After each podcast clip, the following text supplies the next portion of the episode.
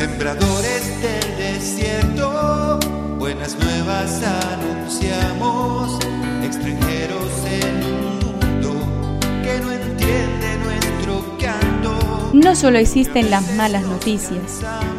Te invitamos a escuchar esta buena noticia que Jesús, que quiere renovar al hombre, hoy tiene para nosotros. Que me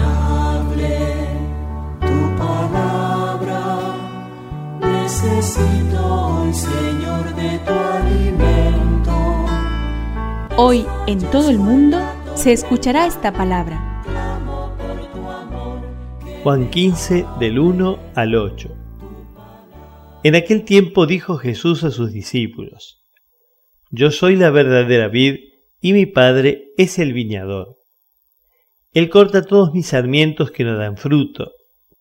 Al que da fruto lo poda para que dé más todavía. Ustedes ya están limpios por la palabra que yo les anuncié. Permanezcan en mí como yo permanezco en ustedes. Así como el sarmiento no puede dar fruto si no permanece en la vid, tampoco ustedes si no permanecen en mí. Yo soy la vid, ustedes los sarmientos. El que permanece en mí y yo en él da mucho fruto, porque separados de mí nada pueden hacer. Pero el que no permanece en mí es como el sarmiento que se tira y se seca, después se recoge, se arroja al fuego y arde.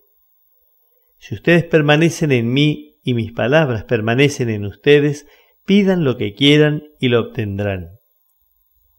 La gloria de mi Padre consiste en que ustedes den fruto abundante y así sean mis discípulos. Que me tu espíritu.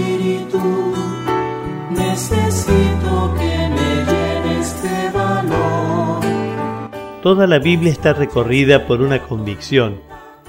Allí donde está Dios está la vida. Y como es Él quien la comunica, la máxima aspiración del creyente es adherirse a su Dios, unirse a Él y permanecer en el ámbito de su amor.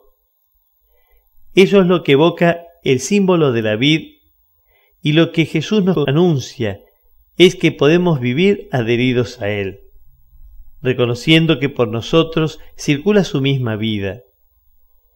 También vivimos momentos de poda pero la buena noticia que hoy recibimos es que esas pérdidas son ocasiones para dar frutos de mayor libertad.